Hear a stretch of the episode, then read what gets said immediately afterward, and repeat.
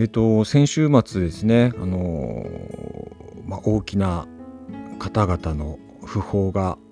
立て続けにありましてね、えー、元プロレスラーのアントニオ猪木さん、まあ、元プロレスラーっていうかね自分の中ではずっとプロレスラーなんですけどね、えー、アントニオ猪木さんの訃報と、えー、あとその前には前前日なのかな『えー、笑点』でおなじみのね落語家の話家の、え、円楽さんですね、えまあ、自分にとってはあのどっちかというとずっと楽太郎さんなんですけどね、えー、この2人の方の訃報が立て続けにあって、えー、結構ね驚か驚かれた方も多いかなと思うんですけどね。でまあ自分はねあんまりこう世の中のニュースとかリアルタイムでこうお話しするのはねなんかこう気恥ずかしさがあって、えー、あまりやりたくない方ではあるんですけれどまあなんかね、あのー、今回ばかりはちょっとお話ししたいなというかね、まあそんな締めっぽい話ってわけではないですけどね、えー、結構自分の中でもショックが大きかったので、え、ちょっとお話ししたいなと思ってたんですけどね。あの、アントニオ猪木さんはね、あのまあ、自分はあのまさに全盛期すごくよく見てましたね。あの小学校の頃かな、えー、テレビでもねあのプロレスはすごくやっていて、えー、毎週金曜日がね新日本プロレス、えー、アントニオ猪木さんのね団体ですね。で土曜日に、えー、全日本プロレス、えジャイアント馬場さんの団体ですね、えそれ毎週やっていたっていう時期だったんですね。自分もプロレス大好きで、えー、本当見てましたね。でうちにねビデオっていうのがなかったんですね。だから録画ができなくってあのラジカセねあのカセットテープ入れて音を録音してですね それで前あの聞いていたっていうね録画の代わりに録音をして聞いていたというねそのぐらいプロレス好きで本当自分はプロレスラーになりたいなってあのー、心から思ってましたね。もうトレーニングしてたぐらいですからねプロレスラーになるために。その頃やっぱりあの猪木さんの前世で、うん、だからねこの訃報はすごくショックだったたんですけれどもでもねあのその頃、まあ、そんなにねまあいろんなねあのアントニー猪木とか長州力とかねあのいろいろいたわけですけれどもそんなに自分はあの猪木派ではなかったですね、えー、だけどあのまあずっと時が経って最近になってねあの YouTube を始めたんですね。あの猪木さんがね。でアントニオ猪木最後の闘魂だったかな？でねあのそれですごくやっぱねあの弱っている猪木さんをずっとこう、うん、あの追っているんですよねその動画でね。で最初はねやっぱりあれだけこうリングの上で輝いてた人なのでそういう弱ってる姿はいや見せるべきじゃないよなファンの夢を壊すよなっていう最初はそう思っていたんですけれど、まあ、これはねあの猪木さん自身もまあこの間上がった動画の中でも言ってましたけどいや本当はこういうの見せたくないんだって。だけどみんなこうね同じような道をたどるんだからもうありのままの自分を見せていくんだっていうね。いやまさにそれすごく感じててなんかねやっぱすごく勇気をもらう元気をもらうっっていうね感じだったんですね自分にとってね。だから更新されるのがすごく楽しみで。いやほんとねまあある意味大した内容じゃないんですよ。あのなんか今日は何か食べたみたいなとかね、え ー、あの元気になってきたみたいなね。そんなシーンを映すばかりで。でまあねずっとこう弱っている猪木さんがあの映ってるわけですけれども。ただね一回なんかの回、ちょっと前の回であの猪木さんがね声を出すシーンがあってあの長く声を出すというかな、あのー、うん、そのシーンを見ていややっぱこの人すごいなっていうねその病床ですごい弱っているのに息が長いんですよ。あーってこう伸ばすのがあこんなに息が続くんだ。こんなに弱ってんのにこんなに息が続くんだ。やっぱりこの人すごいなって思ってね。すごい感動したんですけどね。だからね自分は本当のアップされるの楽しみでこう見ていてある意味ねこの弱ってからのアントニオ猪木が自分はあの一番ファンだったかもしれないなっていうふうに思うんですね。うん、あの全盛期でねあのリングでもう活躍していた時よりももしかしたら今のアントニオ猪木が一番自分はファンかもしれないと思いながらねそれを見ていたんですけども。でねあと忘れられないエピソードっていうかね 自分にとってね一つあって。それねあのー、まあ猪木さんの弟子でもある橋本真也さんっていうね、えー、プロレスラーがいたんですけれど、まあご存知の方も多いと思うんですけどね、えー、長野とか武藤とかとね、えー、闘魂三重士って呼ばれてましたけど、で、橋本真也が、もう早くに亡くなったんですよね。40いくつぐらいだったんじゃないかな。あのー、亡くなったんですよ。で、あのワイドショ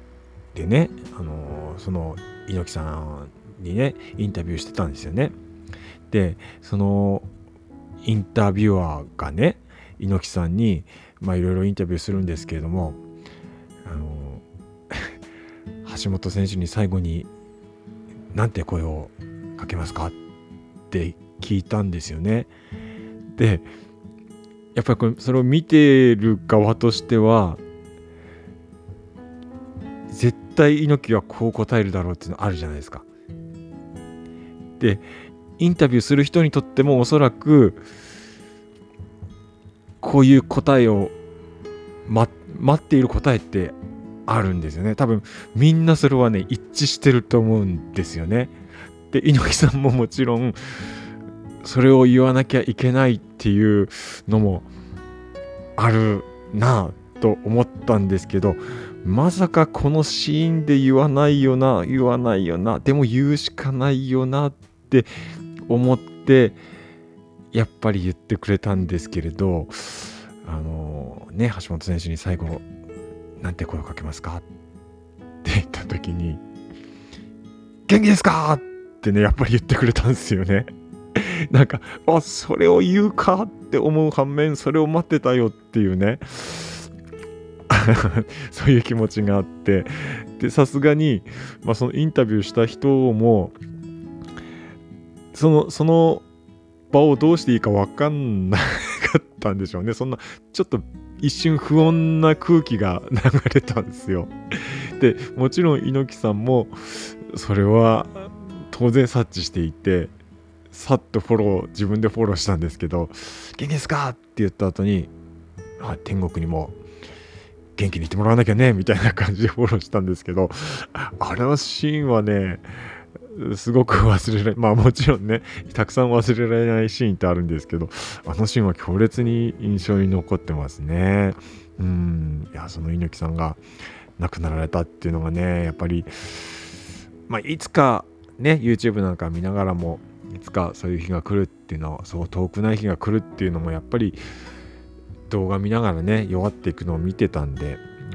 思ってはいたんですけれど、うん、でもやっぱり最後の最後までああやって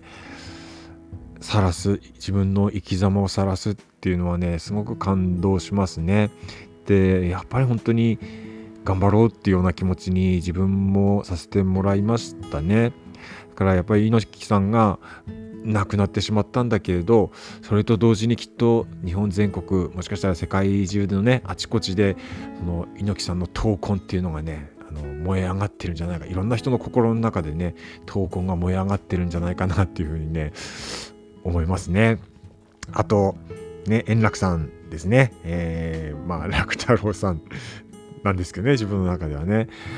あの、円楽さんは、まあ、そんなね、自分は、あの、笑点に関してはね、そんな熱心に見てた方ではないんですけど、もちろん子供の頃からやってた番組なんで、えー、ちょろちょろちょろちょろ見てはいてね、時々ね。で、やっぱり円楽さん、楽太郎さんは、すごい若いイメージがありますね。ずっと、もう最後の最後までね、あのまあ、つい先日、ね、病気から、まあ、復帰しますということで講座に上がられてそのシーンを見た時はあやっぱりねもう72歳って言ってましたもんね確かね、あのー、まあ、年齢は重ねられてるのはねああやっぱそうだよなそういう年だよなっていう感じに思ってはいたんですけれどもすごくこう若々しいイメージがずっとあってね。うん。で楽太郎あ楽太郎さんじゃない円楽さんの印象的なのはね数年前かな結構前になるのかなあのスキャンダルがあってね。あの楽太郎さんのねこれ、まあ、記憶にある方もいると思うんですけれども。で、えー、まあ、それあのスキャンダルがあって、えー、まあ、謝罪会見とかしてね。でその後に『笑点』復帰した時ですね。あのこれ多分ね YouTube に上がってると思うんですけどあのシーンがすごくいいなと思ってたんですけれどいやこれもしかしたらね男目線からの話なので、あの女性にとってはね、あのちょっとあんまり気持ちよくない話かもしれないですけれどあのねスキャンダルの謝罪会見が終わって次の回に、えー、確かまず一番最初にねあの楽太郎、あの、円楽さんの、あの、座布団全部持っていかれたんですよね。あの山田君、あの、円楽さんの座布団全部持ってってってね、何も言わずに、一番最初に座布団全部持っていかれたんですよね。で、えー、まあ、それはみんな分かってるわけですよ。で、もちろんそこで、まあ、お客さんも含めて笑いが起きて、